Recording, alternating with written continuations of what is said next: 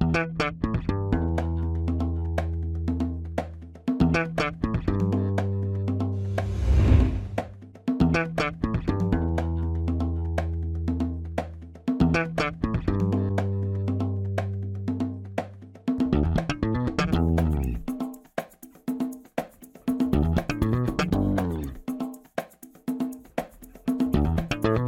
Este é o Tapa da Mão Invisível, podcast destinado àqueles que querem ouvir ideias que abalam sociedades e não são ditas na mídia tradicional.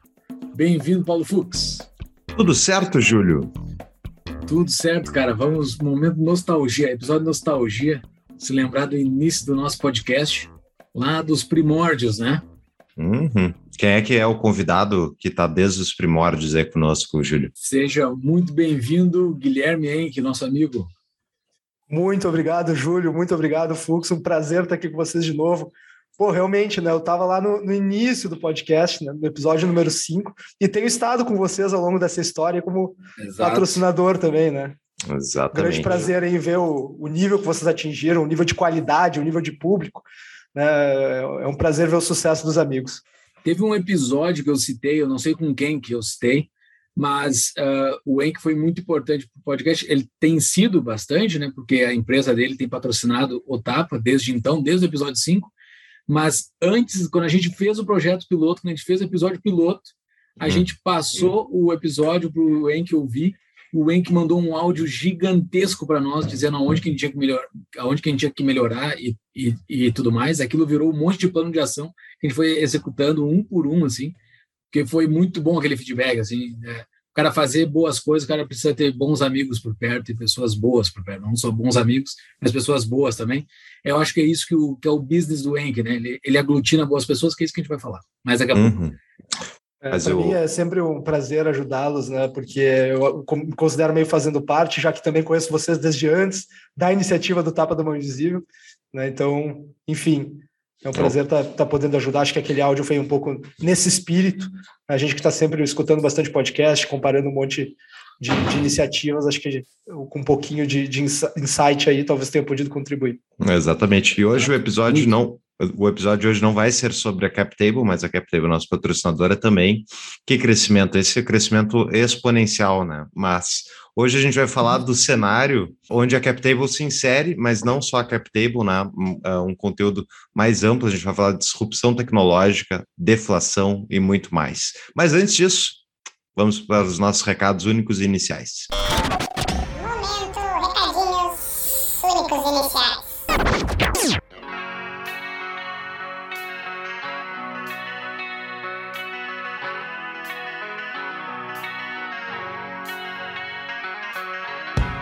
pessoal, falar da nossa parceira, a DBI Contabilidade. A DBI está com aquela promoção, ainda segue aquela promoção de quatro meses de isenção para quem for ouvinte do Tapa e passar fazer a contabilidade com eles. É uma empresa de contabilidade que atua para clientes de todo o Brasil. Nós temos apoiadores que nos relatam serem atendidos pela DBI lá dos outros cantos do Brasil e é real mesmo e é quente. Os caras têm boa os caras têm boa, um, bom, um bom feedback sobre, sobre o atendimento deles.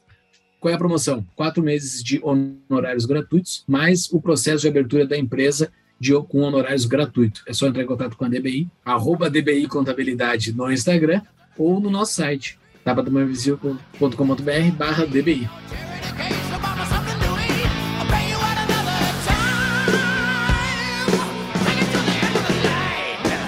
E o episódio de hoje é um episódio que fala sobre várias coisas relacionadas à disrupção tecnológica, desmaterialização de serviços, inflação, deflação. A gente falou de um monte de coisa, né, Júlio?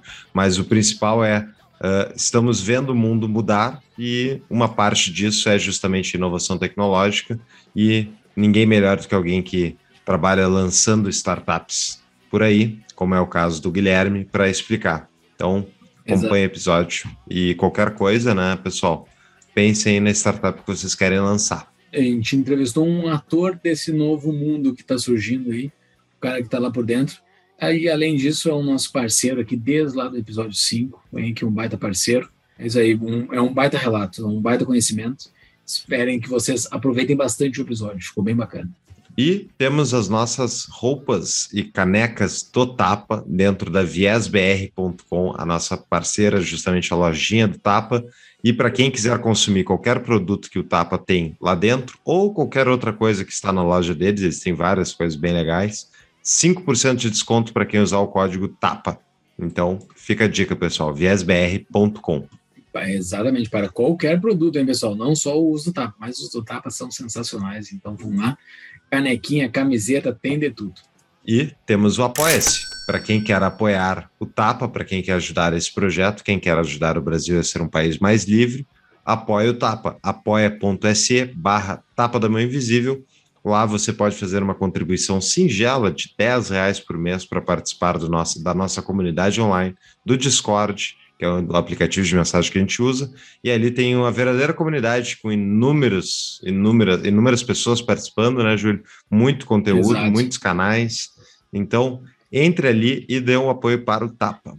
Tá divertido, estamos nos encontrando mensalmente, já dá para dizer, né, Fux? Uhum. Via online com os nossos apoiadores. A gente tem o nosso encontro via Zoom mensal, que é muito divertido, porque a gente fala com gente de tudo que é canto do mundo. Entrem lá. Uh, e conheça esse monte de gente que está contribuindo para conhecer mais a liberdade e contribuindo para explicar um para os outros também, porque chega a gente de tudo que é nível de entendimento de liberdade. Às vezes, ah, eu vou entrar lá, vai ser pessoas de alto nível. Não, não. Tem gente de tudo que é nível aprendendo sobre liberdade, inclusive eu, o Paulo e o Thiago estamos aprendendo todos os dias lá com os nossos apoiadores. Mas não tem os pila para ser nosso apoiador, divulgue o Tapa lá no teu Instagram, lá no, lá no Story, lá, marca o Tapa, isso nos ajuda demais, porque uh, façam que os, a tua rede conheça o Tapa também. Exatamente. E para quem quiser comprar os livros indicados na, no, durante o episódio, as nossas show notes vão estar não só com os livros com link da Amazon para a gente ganhar um troquinho, mas também vão ter artigos e vai ter o, alguns os episódios que a gente citou ao longo do, do episódio. A gente cita alguns outros uh, programas que a gente fez que também tratam do tema. Então, Fica a dica, é só entrar lá no nosso site tapadamãoinvisível.com.br e acessar as show notes do episódio. E estamos em todas as redes sociais, né, principais, Instagram e Twitter. E o, também temos o nosso canal do YouTube, onde a gente divulga os nossos episódios em vídeo. Para quem está nos ouvindo aqui, vai lá no YouTube. Quem está já no YouTube nos assistindo, dê o like aqui embaixo, nos siga e divulguem o Tapa da Mão Invisível na sua plataforma preferida para todos os seus amigos. Era isso, né, Fux? Voltamos para o episódio. Vamos lá.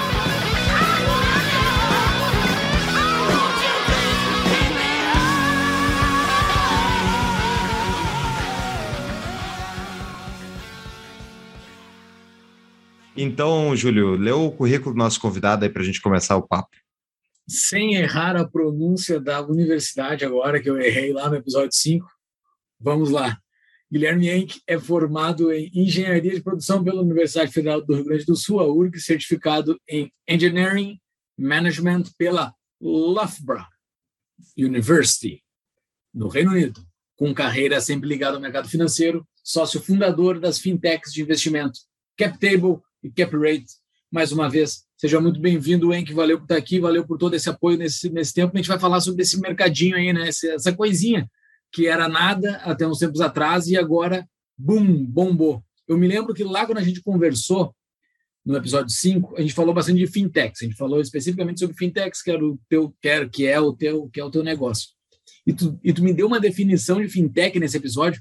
Foi um negócio, foi uma, foi uma red pill assim para mim, que foi absurdo que tu definiu como um banco é um lugar onde tem serviços financeiros e daí paralelo a isso as pessoas botam atendimento, me corrija se eu expliquei errado, e uma fintech é um lugar que tem uma excelência de atendimento onde bota serviço financeiro junto. Foi isso que tu me explicou da outra vez? Tu te lembra disso?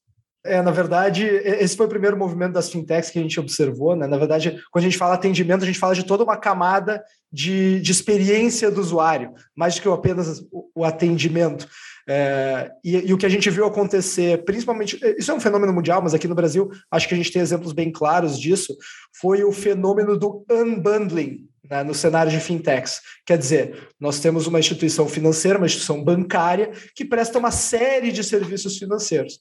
E as fintechs, o que elas fizeram basicamente foi lá pegar um serviço financeiro que o banco oferece e uh, oferecer aquele serviço unicamente com uma camada de experiência do usuário fora da curva. Né? Então, de fato, eu até usei esse exemplo do, do foco inverso, porque a uhum. fintech ela tinha realmente não foco em disruptar o serviço em si, mas sim em melhorar de não só de forma incremental, mas realmente de uma forma muito substancial o atendimento, porque ninguém, o atendimento do ponto de vista de experiência do usuário, porque ninguém é, é satisfeito com a experiência que nós temos dos bancos tradicionais. Né? Então, esse foi o fenômeno do unbundling que nós vivemos. Então, um caso clássico, por exemplo, do próprio Nubank, né, que agora está fazendo o IPO, mas o Nubank, ele pegou um serviço financeiro específico, qual seja cartão de crédito. E eu vou, a partir daqui, entregar a melhor experiência. O meu foco não é o serviço em si, mas sim a melhor experiência uh, eh, para o usuário desse serviço financeiro.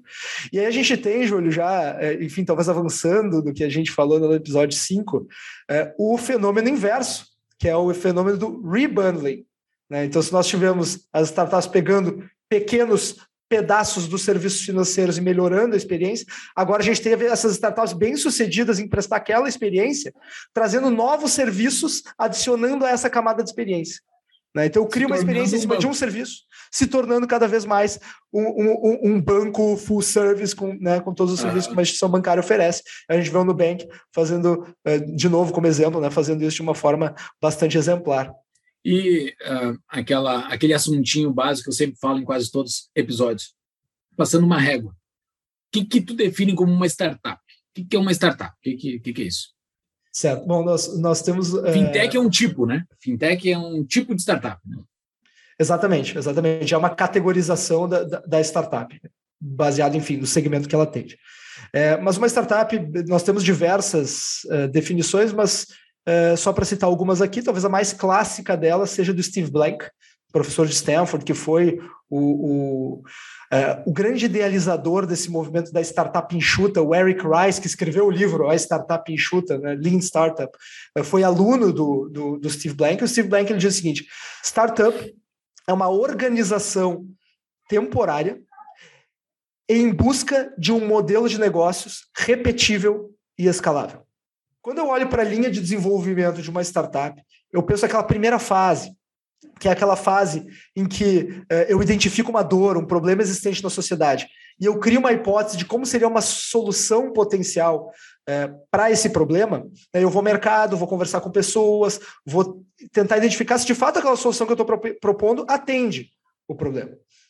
Depois, uma vez validada essa hipótese de que a minha proposta de valor a minha proposta de solução atende o problema, a gente chama essa fase de problem solution fit. Então, se, se aquela solução que eu estou pensando de fato se encaixa, de fato atende aquela dor das pessoas. E aí, então, eu crio aquela sigla que é a mais clássica do mercado de startups, que é o tal do MVP, o mínimo produto viável, na sigla em inglês. E eu vou procurar uma forma de levar aquela proposta de valor ao mercado de uma forma que eu possa cobrar por aquilo ali, ser economicamente viável, replicar ele em, enfim, sem custo marginal ou com custo marginal baixo, para que eu possa ter escalabilidade. Então, uh, é isso que o Steve Blank fala. Esse momento é o momento de ser uma startup, é uma organização temporária. Eu não quero ser startup para sempre, eu quero virar uma empresa. Eu sou startup enquanto eu estou em busca de um modelo de negócio que seja repetível, escalável e economicamente viável. Uma vez que eu achei esse modelo de negócios, aí eu viro uma empresa de fato. Então, essa é a grande definição do Steve Blank. O problema é que, com o tempo, a gente gostou do termo startup e a gente não conseguiu desapegar. As empresas passavam daquele estágio de modelo de negócio temporário construíam seus modelos de negócio permanentes e a gente continuava chamando de startup, tanto que hoje as pessoas têm o hábito de chamar toda e qualquer empresa de tecnologia de startup. Para muitos, o Nubank ainda é uma startup. Quando a gente olha para a definição original do Steve Blank, eu diria que não. Era essa a pergunta que eu ia te fazer. Por que, que, não, por que, que não vale a pena ser startup para sempre? Bom, a gente, o que a gente mais procura quando está fazendo uma startup é justamente encontrar um modelo de negócio que seja repetível e escalável. Né? Se eu montar uma pizzaria, uma padaria, eu não tenho um modelo de negócio repetível e escalável. Uh, repetível e escalável significa que eu consigo repetir a entrega com uhum. custo marginal muito baixo ou zero. Né? Pensa, por exemplo, num software que eu coloco à disposição das pessoas na internet. Eu programei todo aquele software, software as a service, ele roda em nuvem, a pessoa acessa o site lá e começa a usar o software. Para vender para uma pessoa, tem um custo para mim. Para vender para duas pessoas, ele tem muito próximo do mesmo custo de vender para uma, de oferecer Sim. o serviço para uma. Para é vender para 10 mil pessoas, Exatamente, exatamente, ou muito próximo de zero, ou talvez tenha. Zero. Talvez, pô, o meu custo em, em, em cloud, né, o meu custo de, de, de, hospedagem na Amazon Web Services, no Google, que seja, suba um pouquinho, porque eu estou processando mais dados, mas ele não cresce na mesma medida que o, o custo marginal não, não cresce junto da receita marginal. Né? Em boa economia é isso, ou seja, para entender uma unidade ou gerar o, um ticket médio de receita a mais, eu não vou ter um custo médio a mais. Né? Então, é, é isso que dá escalabilidade. Então, ser uma startup significa não ser escalável ainda, mas estar buscando um modelo de negócio que hum. me permita chegar à escalabilidade. Ah, tá, entendi. É, tem, é, isso é o momento de virada onde deixa de ser uma startup. Perfeito. O momento de virada de, onde deixa de ser uma startup é quando eu achei um modelo de negócio, um produto que seja repetível, escalável, que as pessoas estejam dispostas a pagar por e que eu posso passar a rodar aquilo em larga escala na internet com custo marginal baixo. A CapTable é a nossa patrocinadora desde o início do podcast. Ela é um hub de conexões entre startups, investidores e demais players do ecossistema da disrupção tecnológica. Eles fazem isso através de uma plataforma 100% online e regulada pela CVM, se você gosta de regulações, que conecta, então, negócios escaláveis a investidores. Então, isso tudo para proporcionar efeitos de rede e uma comunidade engajada às startups investidas. A plataforma já é a maior do Brasil para investimentos em startups, são mais de 4 mil investidores 30 milhões investidos em 27 startups. Acesse captable.com.br, cadastre-se e invista de forma descomplicada, inteligente e exponencial. Captable, captable.com.br ou o Instagram deles, que é arroba captablebr, tudo junto, ou no site do Tapa da Mãe Visível, tapadamainvisível.com.br barra CAP, de CAP. Essa era a minha dúvida sobre o. Tem que ser necessariamente uma empresa de tecnologia para ser uma startup?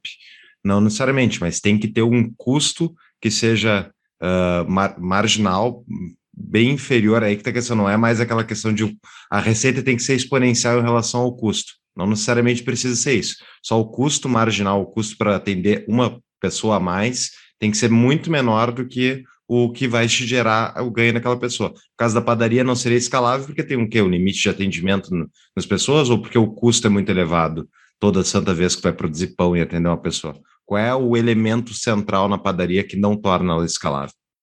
É, eu, eu acho que assim, os grandes ganhos de produtividade, e por isso que a gente associa sempre startup à tecnologia, os ganhos, ganhos de produtividade e escalabilidade, eles vêm de se empregar tecnologia. Então, certamente, se uma padaria conseguisse empregar tecnologia de uma forma intensiva, ela poderia ter graus de escalabilidade maiores. Uhum. Eu acho que esse, esse é o grande lance. Entendemos o que é, o que é uma startup. Agora, existe um contexto onde as startups estão atuando, né? E esse contexto é, o, é um contexto de inovação tecnológica, que para quem ouviu o nosso episódio, Júlio, eu não lembro o número lá, mas o que é o ápice do capitalismo, a gente chamou, que é com o Fernando Dutra. Já pegou o número, né? Isso, que a gente fala sobre a lei de Moore.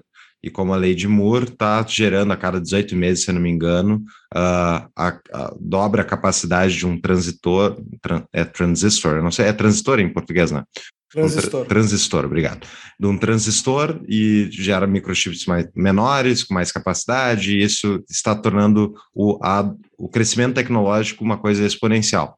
Isso está gerando uma está gerando uma mudança no mercado em vários segmentos, né? Que nem esse que a gente estava comentando aí sobre o Nubank, é bem interessante. Eu sou cliente do Nubank e eu tento ser cliente do Banco Inter e eu não consigo. Do Banco Inter é uma dificuldade assim, para ser cliente. E eu enxergo muito claramente essa ótica diferente. O Banco Inter é um banco uh, que está tentando, ao meu ver, ser tecnológico e ele tem várias facetas, mesmos, mesmos produtos provavelmente que o Nubank tem, talvez alguns a mais, enfim, mas o atendimento é muito pior. É muito pior. E o Nubank, eu comecei com o cartãozinho do Nubank. E o Nubank, embora seja um, uma pilha de identitarismo insuportável nas redes sociais, o atendimento que eles prestam me, tipo, me satisfaz profundamente, porque o aplicativo funciona, a experiência é sempre boa. Uma vez eu tive um problema dentro do, do Nubank, eu não, tipo, não estava conseguindo fazer alguma coisa, nem lembro o que, que era. Mas eu entrei na pergunta ali deles, ah, você está com um problema? Tá aqui o artigo. Daí eu li o artigozinho bem resumido, não resolveu. Daí ele ia perguntar: você continua com o problema? Deu sim. Quando eu respondi isso, no meio daquele chat de pergunta, apareceu um, um campo de perguntas, assim, fala, fale com o atendente, mande a sua pergunta aqui. E deu uma, que no meio de um negócio de pesquisa, de um FAQ, nunca imaginei. Não, daí eu mandei, em sério, em um minuto, tinha uma pessoa me respondendo e resolvendo a minha, a minha dúvida. E a experiência do usuário claramente está na, na frente, assim, do que eles estão fazendo. Mas a minha pergunta é assim: tudo isso que está sendo feito está entrando dentro, tipo, o Nubank só é possível porque ele está entrando dentro de um mercado que era um mercado um, de legado analógico diferente, que era um outro formato, outra estrutura. Tá, tipo, até onde, por exemplo, tem espaço para disrupção tecnológica dentro de um mercado que nem o bancário, onde agora já tem tipo oferta de um monte de fintech, um monte de serviço, um monte de gente competindo com os bancos, ainda tem exemplo, ainda tem, por exemplo, espaço para conti continuar uma inovação tecnológica depois que tu quebra essa primeira barreira de atendimento, por exemplo. Deixa eu pegando aqui o caso do Nubank como exemplo, né? mas eu, se, eu queria saber se isso se aplica para esse mercado para ver depois se isso é reproduzível em outros. Na minha opinião, todas as tecnologias que, que incrementaram a experiência do usuário no mercado financeiro, trazida pelas fintechs, o próprio Nubank, nenhuma delas foi de fato disruptiva, nem toda tecnologia é disruptiva. Eu acho que disrupção, por conceito, hum. é, é, uma inovação que muda o jogo de, dentro de um determinado mercado e que torna obsoleto o mercado que existia antes. Uh, por exemplo, em alguma época da história, a gente usava, a gente escrevia, para se comunicar com as pessoas, a gente escrevia uma carta, colocava a carta na perna de um pombo e enviava esse pombo para uh, o nosso interlocutor quando surgiu as novas inovações tecnológicas aí para de comunicação, né, a gente não precisou mais usar o tal do pombo correio. Essa tecnologia extremamente rudimentar se tornou obsoleta e o novo padrão passou a ser uh, qualquer que seja rádio, telefonia, uh, etc. Telégrafo na época, é. acho. Telégrafo, sem dúvida.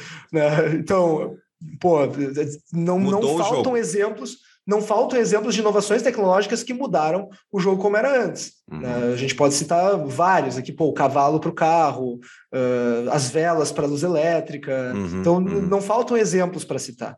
Eu acho que a única tecnologia com capacidade de disrupção no mercado financeiro são uh, as criptomoedas. Né? É, é, esse mercado financeiro descentralizado sem controle uh, por governos. Esse sim, essa sim é uma tecnologia com potencial de disrupção no mercado financeiro tradicional. Tá, então a disrupção é realmente é um, um, algo que muda o cenário, o, tipo, muda o mercado profundamente. Não é uma questão só de melhoria de, de atendimento, não, é uma questão mais profunda, é uma vantagem competitiva que essa startup vai estar liderando, então, ou enfim, esse projeto versus o, o sistema legado. Isso gera uma implicação enorme, né? Quando acontece essas, quando acontece essas disrupções, uh, por exemplo, a gente comentou do carro, do cavalo para o carro, né?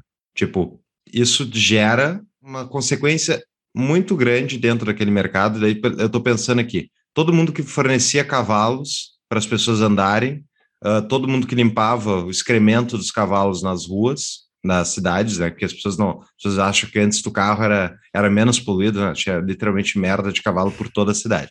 Então, uh, quando tipo todo esse mercado que atendia o fornecimento de toda a existência de alimentação e tudo para esses cavalos desapareceu completamente e foi trocado por outro mercado. Como é que a gente mensura isso? Porque uh, uma mudança dessas é exponencial dentro daquele mercado, não é? Tipo, Tá? Desaparece completamente um e surge completamente um outro. Então, eu, tipo, eu estou pensando se na época aconteceu isso, mas estou tentando olhar agora para entender onde, o que está prestes a sofrer uma disrupção tecnológica que vai desaparecer com muita coisa. Pois é, se, se eu soubesse, eu estaria já posicionado. Mas tu está te posicionando, é. tu tá te posicionando em muita coisa nova que está surgindo aí, né? A CapTable é, está, está, se posicionando e os investidores dela. Mas uh, o que, que, tem surgido, assim? Só para facilitar a pergunta do Fux. O que, que tem surgido? Para que lado está indo? Assim? É, urânio, é, a gente vai começar, porque agora está a moda de investir em urânio. É, é, Para que lado está indo a tecnologia? Porque até um tempo atrás, quando, com o surgimento dos, dos aplicativos, eu acho que o mercado de atendimento ele foi disruptado, se é que existe essa, essa, essa, essa palavra. O atendimento físico ele foi disruptado e o telefônico. Né? Então, quem trabalhava nisso teve que se adaptar completamente para o surgimento dos aplicativos. Mas uh, tem muita coisa surgindo, assim, o que que tu, o que que tu vê, assim, que tem surgido? Tem vários mercados que não estão vivendo mais inovações, ou pelo menos não têm vivido inovações por um bom tempo. Uh, o, por exemplo, de transportes, pô, a gente viaja de avião da mesma forma que há 40, 50, 60 anos atrás. Nesse, nesse sentido, leva quase o mesmo tempo, né, com pequenas uh, melhorias incrementais, para voar de Londres a Nova York, que há 50 anos atrás. Né? Então, tem alguns mercados que não estão passando por isso. Tem outros mercados que sintam prestes a chegar em um nível de disrupção. E como só para ficar no exemplo que a gente citou antes, eu acho que o mercado financeiro é deles. Eu realmente acredito muito no potencial das criptomoedas e nessas moedas descentralizadas de acabar com o mercado financeiro tradicional e colocar algo muito superior no lugar. É claro que esse é um processo que vai levar muitos e muitos anos ainda para essa substituição, mas eu não vejo como isso não acontecer, para ser bem sincero com vocês. Muitos apostam também num futuro, enfim, numa disrupção no segmento de inteligência artificial. Eu acho que vai levar muito tempo para isso acontecer. É, é, talvez essa seja a maior aposta dos venture capitalists hoje, né? mas para mim isso ainda leva muito tempo. É, os, os, empregos serem substituídos por máquinas e tal, para mim isso é um negócio que de, de 50 anos para frente que seja. Basta a gente olhar, né? Eu acho que até comentei isso no episódio 5, é, é uma questão curiosa essa.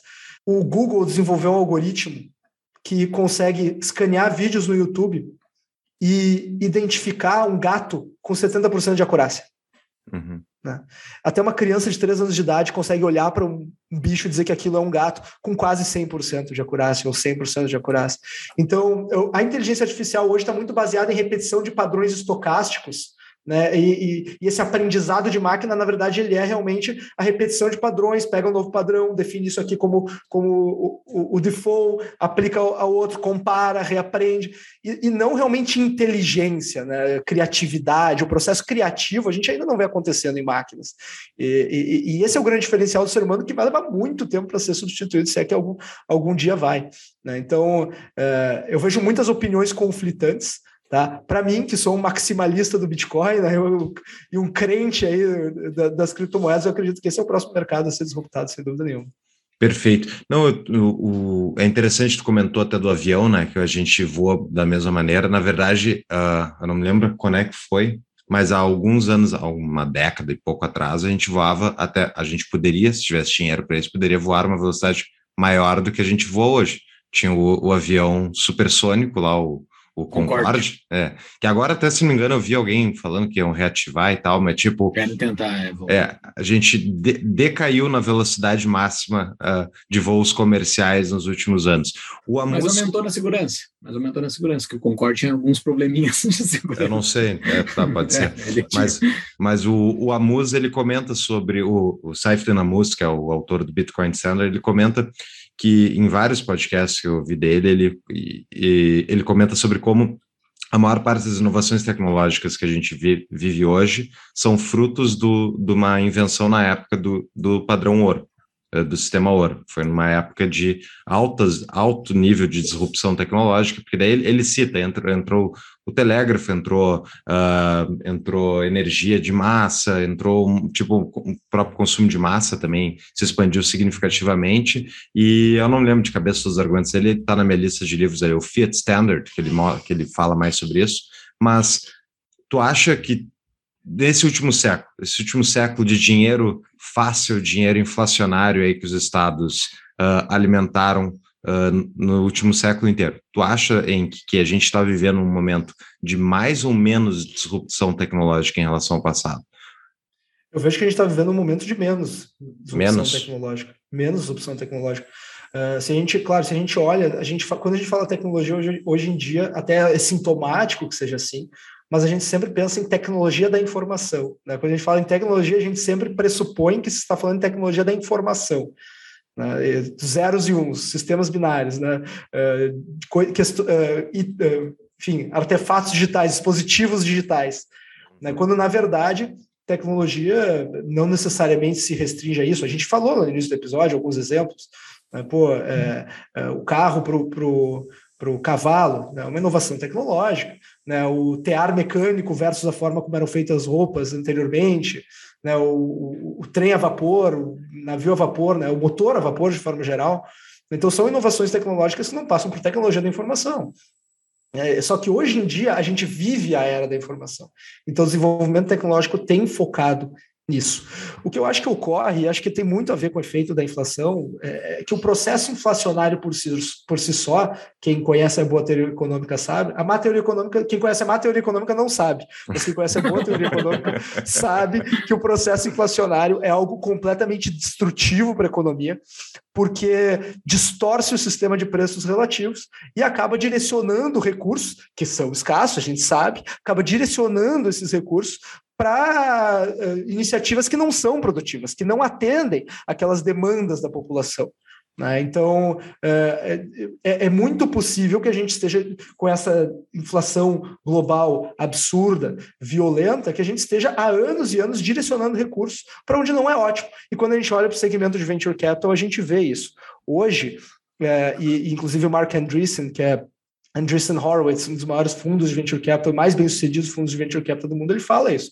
A gente vive um paradigma de muito dinheiro para poucos projetos, bons uhum. projetos. Né? Uhum. Então, o que, que acontece? No mercado de venture capital, a gente acaba financiando muitos maus projetos. Então, será que o mercado de venture capital, em primeira instância, deveria estar recebendo tanto dinheiro? Será que esse dinheiro que está vindo para venture capital, dado que não tem a mesma quantidade de bons projetos, não deveria estar indo para outros lugares? Então, por isso que a gente vê uma série de projetos com valuations inflados, né? enfim, uh, talvez uh, não só o segmento de venture capital, mas mesmo as empresas de tecnologia listadas em bolsa com valuations inflados, né? tem uma série de pessoas falando disso, valuations que talvez nunca se justifiquem quando trazendo as projeções de futuro Sim. dessa empresa a valor presente. Né? Então, é, isso tudo são efeitos da distorção que a inflação provoca. E sobre se a gente está vivendo mais ou menos inovações tecnológicas, um período de mais ou menos inovações tecnológicas versus outros momentos da história, eu acredito, e até para não perder o hábito de bater nos governos e do Estado, né, eu acho que os governos e os bancos centrais eles estão fazendo um, o seu papel para prevenir as inovações tecnológicas. Uhum. Porque com, com, com todo esse ambiente monetário enfim, que acarreta né, é, é toda essa, essa tempestade econômica no mundo, esse momento turbulento das economias globais, o mundo ele migra, o mundo dos investimentos, o mundo dos recursos financeiros, ele migra para um flight to quality. Então, em português, português. é, fuga para a qualidade. É, é. vamos dizer assim, ele, ele, ele, ele, ele tem um termo em inglês chamado Flight to Quality, que é, é realmente assim, a busca por lugares seguros para alocar o capital. Né? Então, uh, por conta desse período turbulento global, então esse movimento de flight to quality tem acontecido com intensidade. Até talvez com uma ponderação aqui é um argumento que o mercado de venture capital está recebendo muitos, muitos recursos. Mas a verdade é que a, a maioria dos recursos está procurando ativos um pouco mais uh, seguros. Está procurando novos ares, está procurando trocar de país, procure a nossa parceira, a Emigrarme, emigrar.me. É uma empresa especializada em ajudar aqueles que procuram mudar de país, especialmente com reconhecimento de nacionalidades europeias, principalmente a espanhola, italiana e portuguesa. Eles atuam também na aplicação de vistos, obtenção de documentos para residência no exterior, fornecendo um amplo suporte para imigrantes brasileiros situados na Europa. Para conhecer mais eles, é só entrar em contato pelo Instagram é o arroba emigrar.me, com E de escola, né? Emigrar-me, ou no site do Tapa, lá no site do Tapa, tapadomavisível.com.br barra emigrar-me. É só entrar em contato com eles, utilizando o código TAPA, ganha 10% de desconto no serviço da Emigrar. Mas aí, pessoal, quem quer voltar com os pés, é, é algo legítimo, não está mais, não tá mais aguentando seu país, troca de país, né? Isso é legítimo e a Emigrar me ajuda nesse processo. Esse cenário de inflação loucura, assim, né? Inflação, os caras enfiando dinheiro a torto direito no mundão, assim, levando o mundo desde 2008, 2007, 2008. Uh, claro, teve esse degrau da Covid agora em 2020, mas que já voltou para patamares anteriores, desconsiderando Covid. Então, a gente está desde 2008 num patamar de abundância e, e, durante a Covid, inclusive nesse degrau de Covid, uh, degrau econômico que eu me refiro aqui, uh, as, as empresas de tecnologia não sofreram, né, porque elas inclusive ganharam com isso, né, muitas uh, aumentaram o mercado, né, porque boa parte dos hábitos do mundo todo foi para produtos eletrônicos, serviços eletrônicos e digitais. Tu não tá, tu não tá num, num, momento, que nem se fala no Rio Grande do Sul, de ahahá, assim, não tá num momento de ahahá, porque ninguém tá quebrando, entendeu? Então, bora ir para esse voar para migrar para a qualidade, é uma qualidade de empresas com maior certeza de rendimento, empresas mais consolidadas, e não essas empresas que são startups ou estão surgindo agora, uh, uh, empresas uh, de novos negócios, né? Então, assim, essa, todo esse investimento, toda essa camada de investimento de 2008 para cá, 13 anos que nós já estamos, não teve um, um, grande, um grande revés, assim, né? Os investidores estão há 13 anos surfando um, um cenário onde a coisa só cresce. Então, isso, isso não faz com que, com que o, o mercado fique. Está, estamos num momento bem mal acostumado, assim, bem, bem de uma possível ilusão, assim. Júlio, eu não tenho dúvida disso, e assim, eu não preciso ir muito longe para a teoria econômica para te dar alguns exemplos, eu vivo aqui no meu dia a dia. Né? É, é, startups que não geram receita, e tudo bem não gerarem receita, é, startups que geram receita, mas ainda não tem um modelo de negócios efetivamente comprovado, e tudo bem não terem, só que startups desse nível sendo avaliadas, e, e, não só apenas se avaliando, mas também sendo avaliadas pelo mercado que está pagando esses preços. Valuation de 50, 80, 100 milhões. Não faz o menor sentido.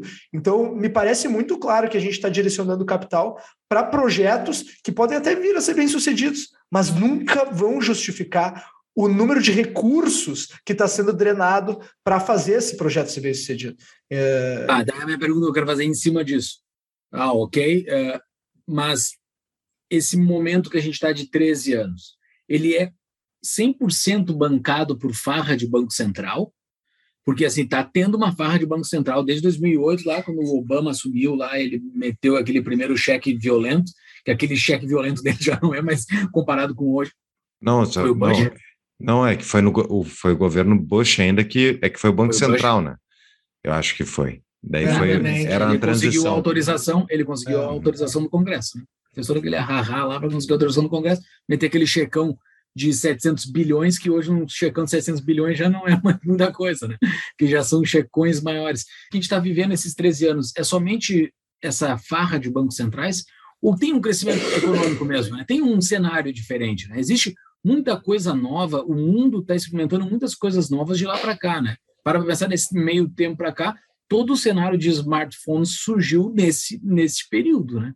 Não existia. E todo esse, esse, todo esse cenário de smartphones surgiu toda uma possibilidade nova de, de ver negócios. Talvez não surgiram novos negócios, mas surgiu um jeito novo. O cara que é freteiro trabalha por WhatsApp. A vida dele melhorou muito pelo WhatsApp. O rendimento dele, a renda dele melhorou muito. Ele tem mais lucratividade por conseguir trabalhar por WhatsApp e se vender pelo Google, coisas assim, o Facebook. Então, a gente de fato tem uma melhora de produtividade, né? Sim, de, de produção, de produto sendo produzido nesse decorrer desses 13 anos. Então, será que o Banco Central não está fazendo o bem? Advogado diabo. Eu acho que assim, acho que sem dúvida a gente teve muitas melhorias em, em, em, produtos, em serviços, em produtividade, mas eu acho que assim, graus de euforia aconteceram em vários momentos da história econômica da humanidade. A diferença é que a euforia, quando ela é apenas uma euforia não sustentada por realmente um avanço tecnológico, um aumento, um, aumento, um grande aumento na produtividade, ela logo é corrigida quando os agentes econômicos percebem que aquilo é de fato uma euforia apenas. a única forma de a gente ter uma euforia continuada que nunca se corrige do ponto de vista econômico é com essa ação artificial dos bancos centrais sustentando isso. E, e, claro, a gente é muito fácil a gente o que se vê e o que não se vê. É muito fácil a gente se ver todo o capital que está sendo deslocado para esses, é, esses, empreendimentos tecnológicos e as inovações que se está gerando. É, o que a gente não vê é se, de fato, esse era o uso ótimo para os recursos Uh, da humanidade. Se este fato era a locação que os próprios agentes econômicos, nas suas interações uh, no agregado das suas interações orgânicas, decidiria alocar esses recursos. Uh, a, a, a, gente, a gente fala aí pô, podemos falar da questão do sistema de preço, podemos falar do, do, do conhecimento disperso na sociedade, né? um pouquinho do Hayek aí, mas na verdade a gente dizer que os bancos centrais estão fazendo bem porque está inundando de dinheiro o segmento de venture capital trazendo inovações tecnológicas, é a mesma coisa que a gente dizer que guerras se justificam a, a, despeito do seu alto custo, não só financeiro como humano, porque elas trouxeram inovações tecnológicas que a gente usa até hoje. Né? Então, uh, eu vejo como um argumento bem nessa linha, assim, a gente enxerga o que, o que, o, o, o que se vê e não enxerga né, o custo de oportunidade disso, o custo de ter alocado de uma forma mais efetiva esse capital. Uhum. É, a, a questão é a seguinte: é que a gente está tendo um crescimento tecnológico, por um lado, esse crescimento tecnológico ele é baseado em muita dívida, que é a dívida que esses bancos centrais estão emitindo. Então, se pega lá o agregado monetário dos Estados Unidos, de qualquer país quase hoje, vai pegar que, tipo, explodiu. Basicamente, a impressora monetária enlouqueceu e, e, eles tiveram que imprimir moeda mesmo, porque quando tu tem um sistema baseado em crédito, que nem é o nosso sistema, quando tu tem algum problema explode algum lugar aí dessa farra, dá um probleminha, tu tem um efeito em cascata no sistema inteiro. Sistema, tipo, a partir do momento que uma, uma parte do elo não consegue pagar suas contas mais, ele já fica devendo para a próxima e isso vai contaminando todo o setor financeiro e acaba tendo uma quebradeira absurda. é justamente por isso que em 2008 eles fizeram essa impressão monetária. Eles fizeram essa impressão monetária tão significativa. O interessante é pensar que por exemplo, um Uber da vida. Eles passaram muito tempo gastando dinheiro a full que eles pegaram no mercado de variadas maneiras para justamente uh, tentar causar uma disrupção tecnológica, que não é nem o, o, aplicativo, talvez. Seria o dos carros, os carros autônomos. Esse é o grande objetivo deles, né? Não precisar mais do motorista e conseguir ter uh, isso seria, sim seria disruptivo, né? Que seria a utilização do veículo da maneira muito mais eficiente que a gente tem hoje, mudaria todo o cenário.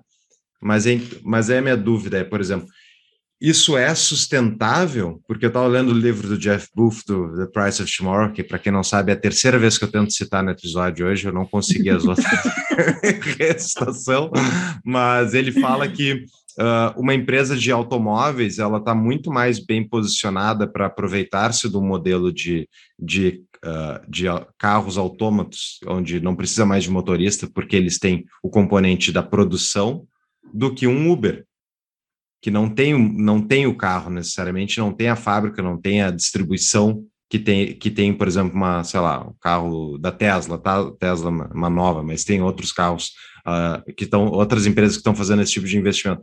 Então, a minha dúvida é essa, é, tipo, será que está acontecendo aí um mal investment, um investimento errado, digamos assim, por parte dessas empresas que estão aproveitando-se desse crédito farto, barato, ou isso iria acontecer de qualquer maneira dentro de um mercado uh, que nem a gente gostaria, um mercado livre, sem bancos centrais, coisas do tipo? Eu, eu, acredito que as duas coisas. Eu acho que eu, eu acho que primeiro sim está muito distorcido e está potencializado uh, pelas uh, políticas inflacionistas uh, dos bancos centrais. Ao mesmo tempo, eu também enxergo que a própria natureza da, do desenvolvimento tecnológico leva a isso. Né? O exemplo que eu sempre gosto de citar é a Amazon, também citaste o Uber, ótimo exemplo. A Amazon também levou algo como 20 anos para dar lucro deu lucro em determinado ano, o Jeff Bezos escreveu uma carta aos seus acionistas pedindo desculpa por ter dado lucro. Na verdade, não era essa a ideia. A ideia era realmente usar todo o caixa gerado para reinvestir no crescimento. Porque lá na frente eu vou ter tanta adoção de mercado, eu vou ter tanta dominância de mercado, que aí eu desligo a minha maquininha de crescimento e eu passo a vomitar caixa, eu passo a gerar lucros de uma forma muito intensa. E quando eu pego esses lucros e trago esses lucros projetados lá para o futuro e trago eles a valor presente, descontado, né, efetivamente por uma taxa de desconto, enfim, por conta de que o dinheiro tem o seu valor no tempo, né, uh, talvez se justifique. O ponto é, quando eu vou tentar estimar o quanto vale uma empresa hoje, ou quanto eu posso investir numa empresa que, afinal de contas, é a mesma metodologia, na verdade, eu tento estimar, projetar o, os fluxos de caixa futuros dessa empresa e trazer esses fluxos de caixa futuros a valor presente. Num cenário de tecnologia que eu posso ter uma adoção massiva, dominar o mundo, ou eu posso ir a zero, né, é, é, muito difícil estimar esses fluxos de caixa futuro. A variabilidade potencial ela, ela é muito grande. Então, é, muito, é, realmente muito mais difícil de fazer um cálculo econômico assertivo é, em cima disso. Então, não tenho dúvida de que esse fenômeno é, ao mesmo tempo, é, potencializado por bancos centrais, mas que a, a, própria tecnologia e a velocidade de adoção e a velocidade é, com que se consegue se distribu distribuir um produto ou serviço pelos mercados também gera esse efeito. É, na verdade, a origem desse efeito. Interessante. É, tem um outro fator aí que a gente não falou que é sobre que é sobre o efeito de rede, né? Que é justamente a curva de adoção por parte da, da população, ou enfim, de conhecimento a respeito do negócio, uh, e como isso impacta na adoção, né? Uh, Tu pode explicar para nós aí como é que funciona a Fate Rede? Por exemplo, pega uma plataforma que nem a Amazon. Isso é, isso é outra coisa que eu queria comentar que é bem interessante pensar. Essas plataformas, tipo a própria Amazon, o YouTube, Spotify, esses, esses caras todos, a própria CapTable é uma plataforma, é uma plataforma onde tu tem muitas vezes os ofertantes lá na ponta, que nem o Tapa e outros canais, estão disputando entre si a atenção do consumidor no final. O consumidor é fornecido pela plataforma, existe um efeito de rede relacionado à plataforma. Quanto mais gente utilizar aquela única plataforma, mais valor ela tem, porque tu sabe que tu vai ter mais oferta, vai ter os seus consumidores, fica mais fácil, custo marginal de achar um cliente é mais barato.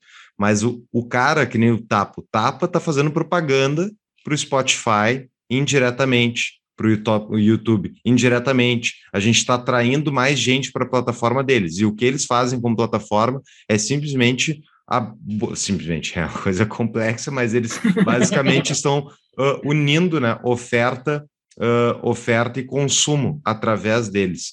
É, enfim, só queria comentar, mas explica efeito de rede para nós aí, então, onde é que ele se encaixa nessa equação inteira, Henk? Eu acho que tu explicou já muito bem. Né? É, tá. eu, acho Mas eu tenho uma pergunta. Eu tenho uma pergunta para ti. É, esse esse termo startup, é, eu sou caipira, né, do interior. Eu, eu não conhecia ele. Assim, para mim, ele é muito novo. Assim, não, não existia no meu mundo até uns 10 anos atrás. E daí agora tudo é startup. Pelo amor de Deus, tudo é startup. E mas no, em outros lugares, como vocês citaram, a Amazon da década de 90, fim da década de 90, né, a Amazon e outros uh, já tinha um cenário, tipo o Google, né, foi final da década de 90 também, uh, surgiram nesse cenário de startup. Isso é algo que já é maduro em outros países e está sendo amadurado no Brasil, assim, está tá, tá, tá chegando agora. Uh, como é que é o cenário mundial disso, assim? Eu acho, eu acho que as startups, de forma geral, elas são um fenômeno global. A gente olha ecossistemas muito maduros, muito desenvolvidos, Vale do Silício, China, Israel, né, são polos geradores de startups em larguíssima escala. E o Brasil está muito. O Brasil, surpreendentemente, está muito bem posicionado também nessa, uh, nessa escalada das startups. É um movimento em que a gente vê as barreiras de entrada para novos negócios caírem. Isso fica o acesso, de certa forma, de toda a população. Uh, então, mesmo países que talvez não tenham tanto capital disponível, as pessoas conseguem, através da tecnologia, criar negócios, crescer seus negócios né, e desenvolver eh, startups. Então a gente vê isso sendo um fenômeno global. O Brasil tem recebido muito capital de fora. O Brasil tem algumas características interessantes, que é um dos poucos lugares no mundo é, que se tem 200 milhões de pessoas, uma massa de pessoas, sob a mesma é, língua né, e sob o mesmo, mesmo ordenamento jurídico. E, e isso é raro no mundo. Olha, a gente Brasília tem, é top. Agradeço a Brasília, agradeço a Brasília. É, longe de mim estar tá elogiando esse arranjo, mas enfim, isso é, isso é de fato uma, é, isso é de vale fato algo que torna, torna o Brasil atrativo para investidores. Então, quando a gente olha o SoftBank, o banco japonês, criando um fundo de 5 bilhões para investir em startups da América Latina, o Brasil é quem vai receber a maior parte desses recursos. O capital uh, de venture capital internacional, o capital de risco internacional, está de olho no Brasil. E a gente viu aqui no Brasil, é, isso é um fenômeno global também, mas aqui no Brasil foi inclusive mais intenso, que o cenário de tecnologia não tem correlação com o cenário macro, o cenário econômico. Então, o PIB sobe, o PIB desce. Né? As projeções de crescimento econômico sobem, as projeções de crescimento econômico caem.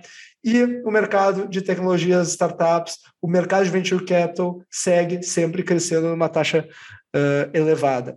Né? Então, é, a gente viu desde 2014 o auge, talvez 2014, 2015, o auge da crise brasileira ali, pré-impeachment, e o mercado de venture capital começando a, a, a decolar. E, essa, e esse movimento veio só numa crescente desde então. O que é esse mercado de venture capital? Acho que é bom explicar, porque não foi dito. Certo. O mercado de venture capital nada mais é do que esse mercado financeiro do mundo das startups, da inovação, uh, da tecnologia. Então, uh, se organizam na forma de fundos, na forma de grupos de investimento anjo, na forma de aceleradoras, na forma de plataformas de investimento, como é a CapTable. Todos esses players fazem parte do segmento de venture capital, que é aquele capital de risco, é aquele capital que topa correr maiores riscos para buscar maiores ganhos. Então, enquanto alguém vai investir numa empresa tradicional, que vai, vai aumentar 10% do seu lucro por ano, mas também tem pouco risco de quebrar, o mercado de venture capital ele vai estar investindo em negócios que podem disruptar mercados, podem dominar o mundo ao mesmo tempo que podem quebrar dali a dois meses por falta de capital, falta de recursos humanos ou o que for. Né? Então, o mercado de capital de risco acaba sendo esse mercado financeiro uh, relacionado a startups que vai investir nessa classe de ativo. Don't give in without a fight.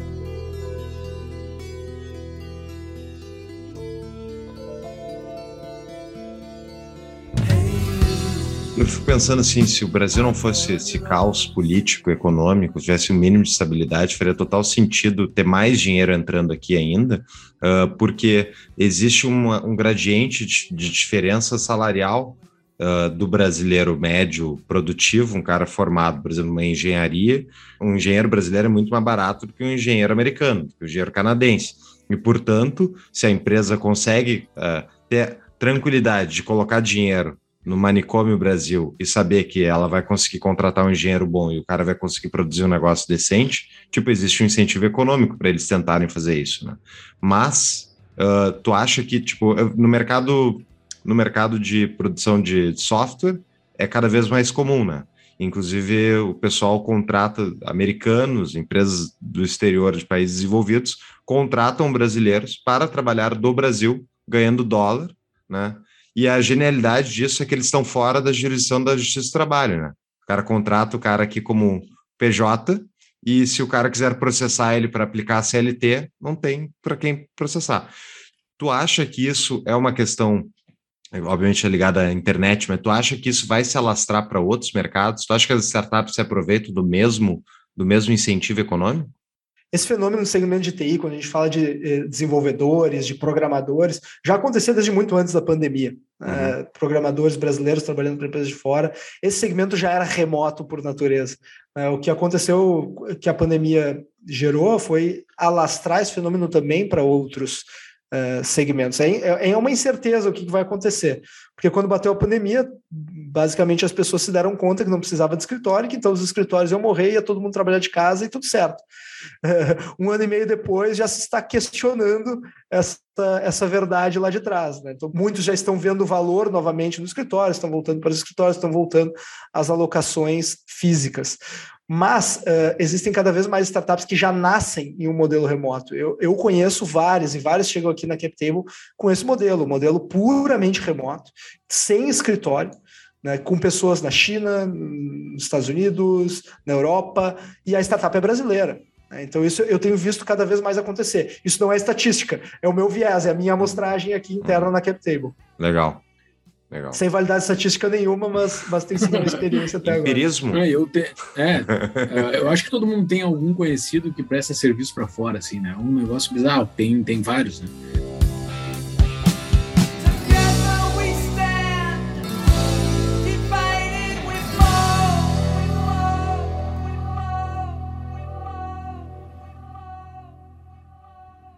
Cara, nós temos aqui, uh, além dos nossos patrocinadores, que a CapTable é, é, uma delas, nós temos os nossos apoiadores também, que, que geram o nosso, o nosso mercado do Tapa, que o nosso, a nossa plataforma do Tapa, gerando em torno dessa comunidade que nós estamos criando. Esses apoiadores, eles fazem perguntas, uh, que, os, os que são patrões, né, que pagam um pouquinho a mais ali, tem direito a fazer perguntas uh, para os nossos entrevistados. Eu tenho uma pergunta aqui do Leonardo. Momento, patrão, pergunta. perguntou o seguinte: sei que o mercado de venture capital busca empresas que podem dar retornos altos, 30 vezes, em pouco tempo.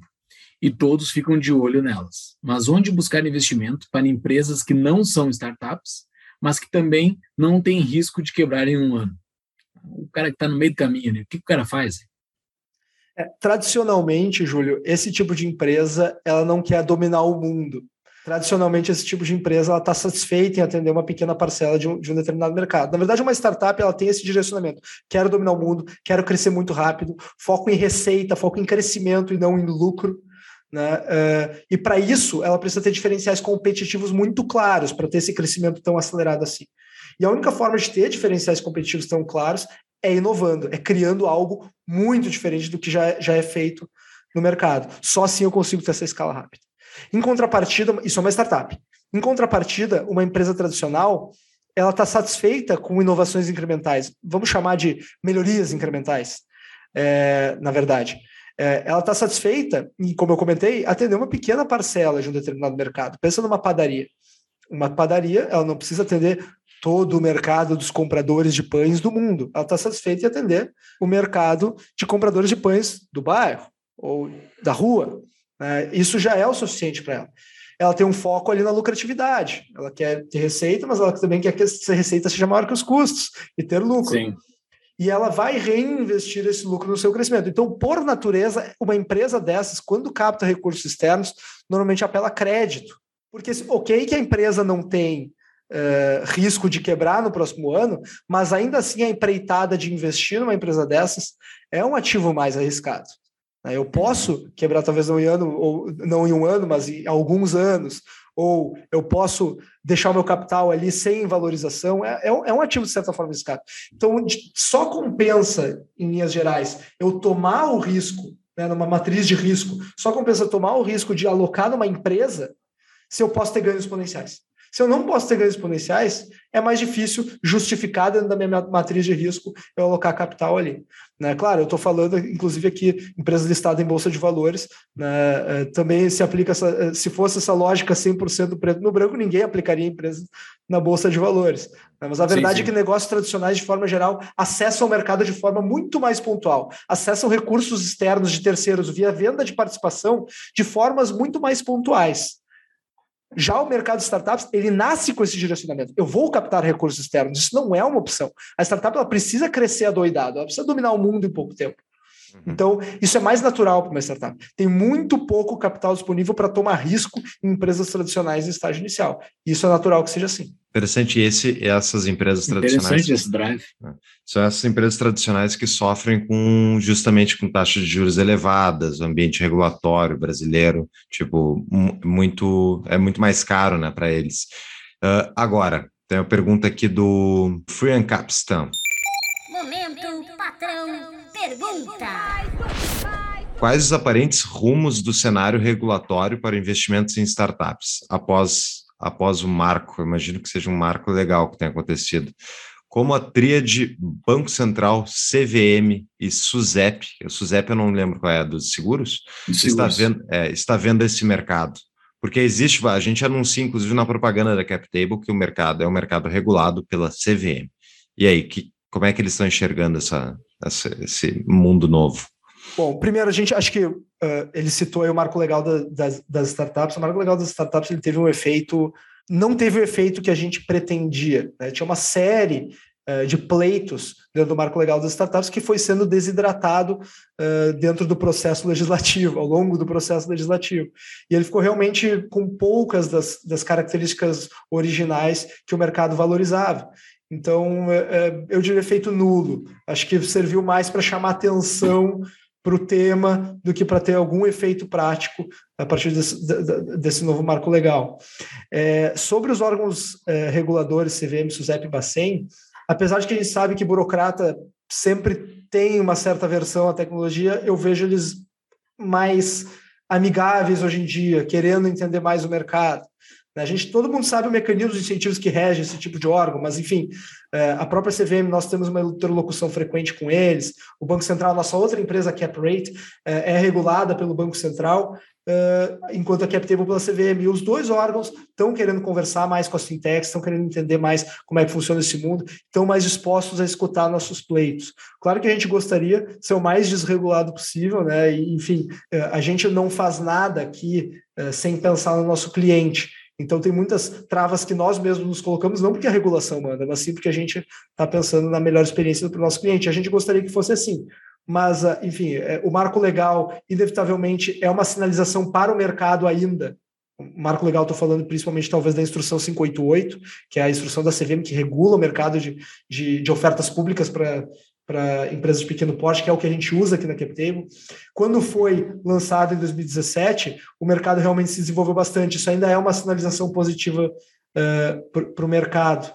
Né? Então, de certa forma, uh, tem nos ajudado nesse sentido a postura dos órgãos reguladores. Isso é uma coisa que, que, que tem ficado cada vez mais latente. É interessante, é porque a gente vê que no mercado tradicional, as, muitas vezes os empresários querem a regulação, porque num ambiente desregulado, o problema é que tu sabe que um dia o Estado vai vir e vai regular. Então, quanto antes ele fizer, traz claridade justamente para permitir que tu faça investimentos de longo prazo mais tranquilamente, né? É, o ideal seria ter uma instrução é, da CVM dizendo, não vou mexer dizendo, nada. Esta, esta, esta instrução regula o mercado de emissão de ofertas públicas para sociedade de pequeno porte. Artigo 1 Este mercado não, não será passivo de regulação. Ponto. Uhum. Né? Esse seria claramente o um ideal assim, para nós. Mas, enfim, né? não trabalhamos no mundo ideal. Pergunta do Macari. Momento, patrão, pergunta. Tendo em vista que algumas startups buscam resolver lacunas ou substituir serviços públicos que são mal prestados, na sua experiência, você enxerga que o meio político, no curto, médio e longo prazo, será mais receptivo a esse tipo de empresa ou buscará formas de limitar elas? Ele deu o exemplo aqui do Boozer, que é, para quem não sabe, aquela empresa tipo Uber dos ônibus, é, algo do tipo. Eu acho que tem um, um, efeito interessante que à medida que as tecnologias elas vão ameaçando uh, modelos de negócio existentes e, e, por consequência, o meio político sofrendo pressões corporativistas para tentar uh, barrar essa inovação, essas empresas, essas novas iniciativas, elas trazem soluções tão melhores para o público, do ponto de vista de usabilidade, do ponto de vista de conforto, do ponto de vista de, de até mesmo de redução de custos, que vai existir em contrapartida uma pressão social para que, que essas inovações sejam levadas a cabo. Né? Acho que o exemplo do Uber talvez seja o mais clássico nós. Pô, é, a gente viveu aqui alguns anos atrás essa pressão do, do, dos táxis de um lado, corporação de um lado, e a gente viveu a pressão das pessoas, dos usuários de outro. E normalmente quando a gente fala naquela questão né, dos, dos benefícios concentrados de uma regulação e dos malefícios difusos, normalmente nós que temos que temos nossos interesses difusos para defender, né, a gente acaba prejudicado nessa guerra. É, e eu, eu, eu, acho que isso, de certa forma, à medida que essas inovações elas atingem mais e mais pessoas, cada uma dessas inovações atinge mais e mais pessoas, esses, é, esse interesse difuso ele consegue se defender com um pouco mais de força. Então, não que os governos não vão, ou, enfim, que, que o meio político não vai ter os mesmos incentivos para tentar barrar, talvez até mais, mas eu acho que a gente agora está com mais armas para se defender. Nós, o público, nós, os defensores do nosso interesse difuso, de ter acesso a essas inovações que trazem tantas benesses para nós em termos de nível de serviço, preço e etc. Sim, porque realmente no ambiente antes da, da internet era impossível, eles passavam qualquer coisa, tu nem ficava sabendo, Exato. nem tinha entrado no mercado, né, antes.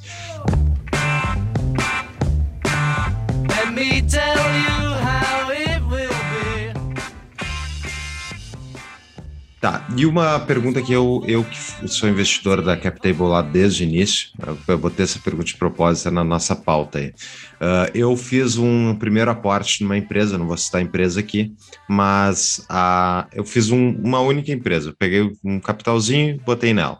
E essa empresa tá andando de lado e tal, ela não, não performou muito bem.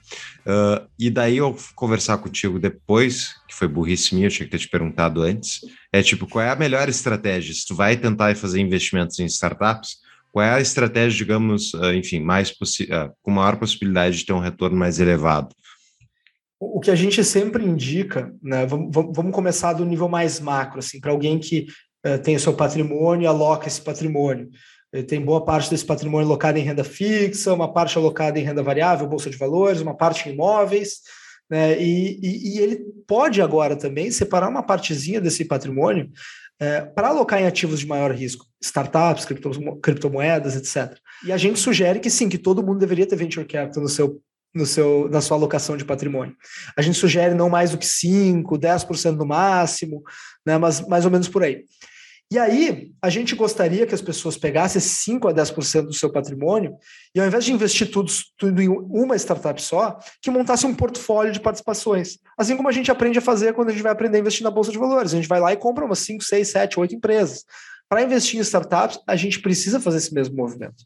A gente precisa comprar 10, 15 ativos, porque a gente sabe que dessas 10, 15 startups que a gente vai investir, algumas delas vão quebrar, outras vão andar de lado. Algumas vão ir bem e uma ou duas delas vão ir tão bem, mas tão bem, que vão pagar por todas que quebrarem e ainda rentabilizar o portfólio no agregado. Então a gente não a gente está buscando ter ganhos da ordem de 5 mil por cento em uma, a outra vai quebrar, a outra vai nos dar o ganho de 1.500%, a outra vai enfim, vai cair 50%, a outra vai nos, nos dar ganho de 200%, e a gente espera que nesse agregado a gente tenha uma rentabilidade algo próximo a 25% ao ano. Né? Então, um prêmio de risco aí, talvez versus ao ativo livre de risco, que a gente sempre considera os títulos públicos, de talvez 20%, 18%. Né? Uhum. É, enfim, há controvérsia sobre isso, é, é claro, é, mas um prêmio de risco aí de 17%, 18% a gente acha que é bastante razoável. Por isso que a gente mira em montar portfólio, buscando que no agregado esse portfólio nos dê um retorno de 25% ao ano. Muito bem.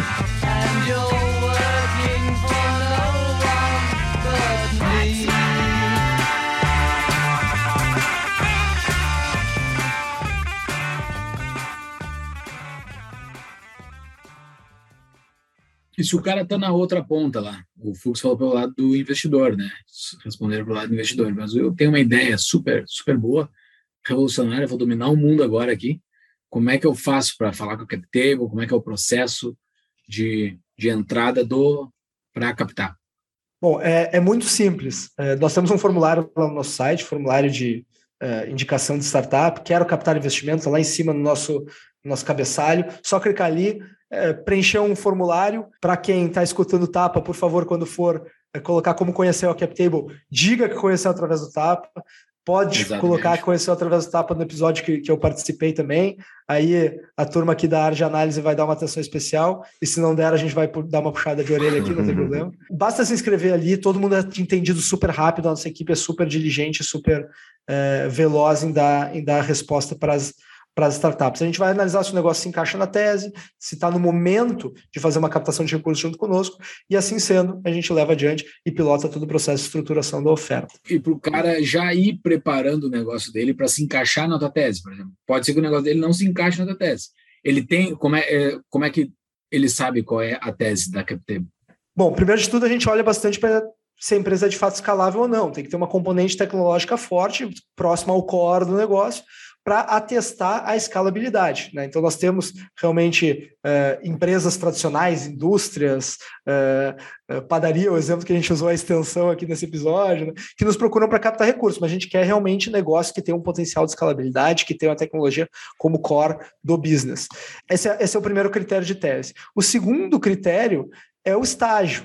A gente pega aquela startup que já modelou seu produto, já está com seu produto pronto e está entrando naquela fase que a gente chama, já tem um track record de faturamento e está entrando naquela fase que a gente chama de fase de escala, que vai usar o capital do investimento majoritariamente para alocar Uh, em distribuição do seu produto, para alocar em marketing, para alocar em mídia, para vender mais, e não para desenvolver o produto, etc. A gente gosta Capital de investir. Capital é para crescimento. Capital, Capital é para crescimento. crescimento. Claro, a gente eh, tem muita gente que chega aqui, puta, eu tenho, tô aqui com meu MVP, já tenho as hipóteses validadas, agora eu preciso desenvolver meu produto, preciso de dinheiro para programar o meu sistema, o meu software. Uh, a gente acha muito importante que tenha players dispostos a financiar as startups nesse estágio, e de fato tem vários, mas a gente não, vai, não é o nosso direcionamento fazer isso. A gente escolhe o estágio específico que a gente quer atuar. Todo mundo no segmento de venture capital escolhe o estágio específico que quer atuar. Dificilmente alguém atua em mais de um estágio. Então, o estágio seria o nosso segundo item de tese. O nosso terceiro item de tese seria só a simplicidade de algumas cascas de banana que tem no meio do caminho. Empresa de marido e mulher, né, uh, empresa que tem o cap table, né, que é o nome da nossa empresa, mas também significa o quadro societário da startup. Empresa que tem o quadro societário desfavorável, que seria, por exemplo, ter 10% da empresa na mão do CEO, do cara que está ali todos os dias, e 90% na mão dos investidores. Isso a gente acha que não faz sentido. O maior incentivo tem que estar tá na mão de quem está empreendendo, de quem está no dia a dia do negócio.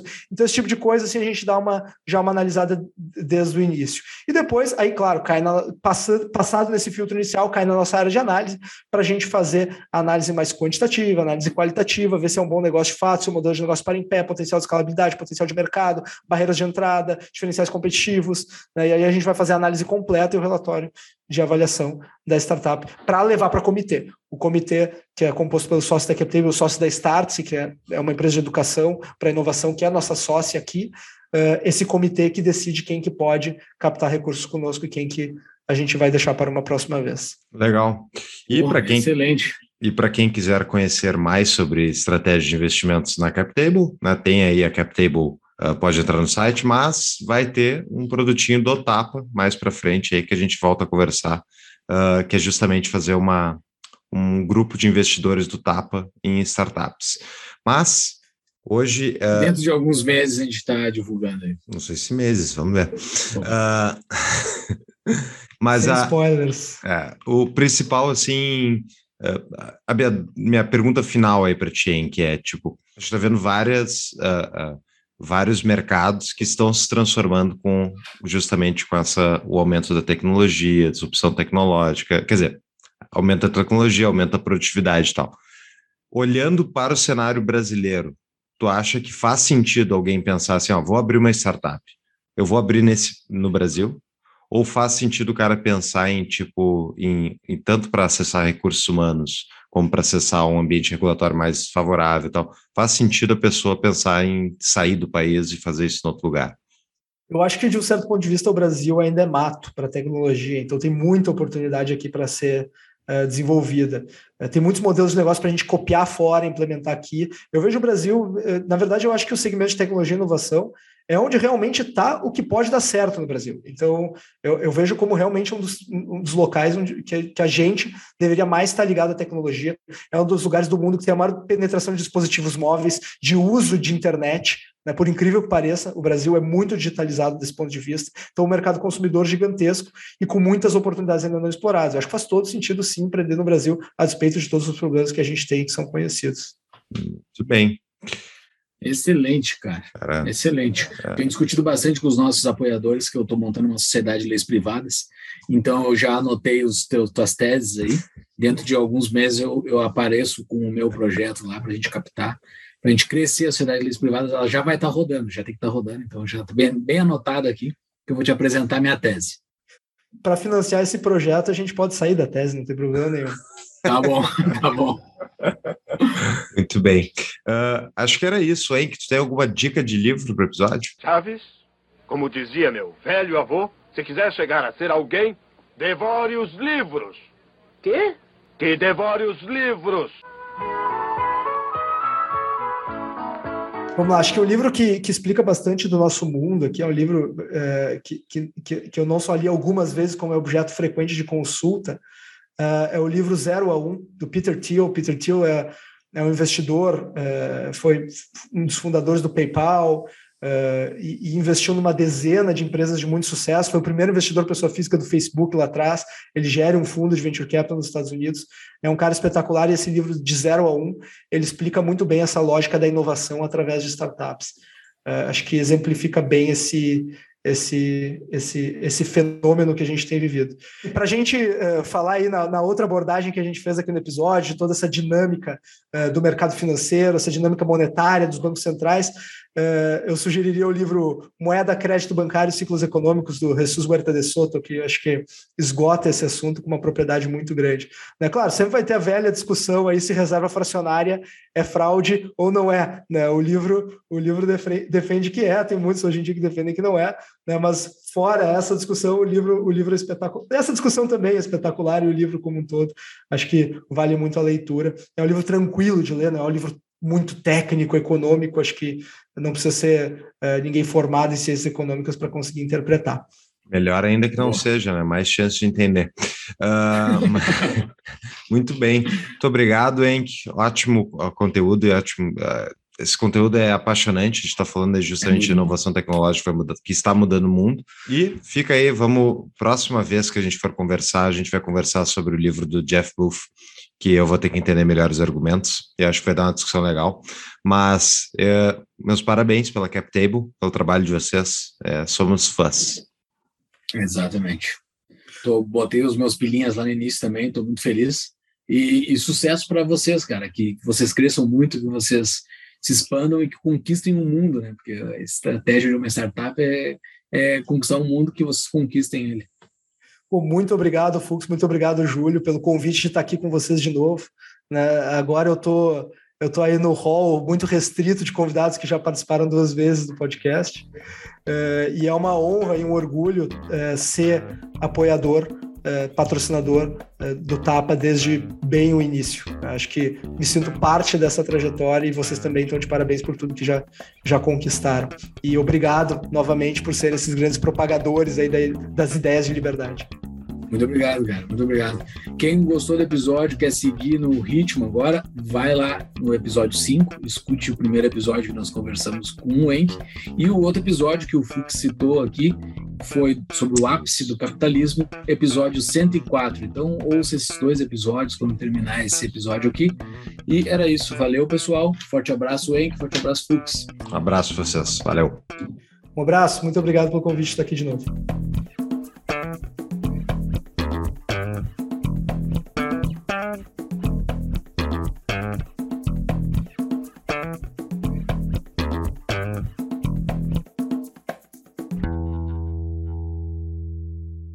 A inflação monetária é o que? Imprimindo moeda. Os bancos centrais estão imprimindo moeda, estão aumentando a quantidade de moeda na economia, versus a quantidade de bens na economia está aumentando também devido à inovação tecnológica. Só que tu basicamente teu, tu tem que ah, como é que eu posso dizer? Ah, eu não consigo explicar esse negócio ainda. Eu aprendi hoje, mas eu não consigo explicar ainda. Eu estou travado aqui para tipo, pensar. É muito foda esse argumento, cara. Que pariu. Vamos lá, eu tinha pensado hoje à tarde, eu tinha anotado ele certinho. Mas a verdade é que a, a maioria dos recursos está procurando ativos um pouco mais uh, uh, seguros. Cara, Mas deixa eu ver como é que eu vou construir esse argumento. Peraí. Ah, tá, vai lá, vai lá. E essa demanda, ela justamente tem que comprar os produtos que estão sendo, cada, estão ficando cada vez mais baratos, por um lado, mas, ao mesmo tempo, Pô, não consigo. Ah, que raiva, tia. Tá, não consigo. Tá, vamos, vamos passar isso. Não, mas tu acabou de ler o bagulho, velho. É, cara. Eu não lembro agora exatamente qual, o que que estou errando aqui, mas vamos lá. Tem uma explicação lógica que eu estou falhando aqui. Só uma coisa, a gente cortou é, a parte é, que eu falei em flight to quality. Tá. Ah, é. A gente cortou, mas, mas enfim.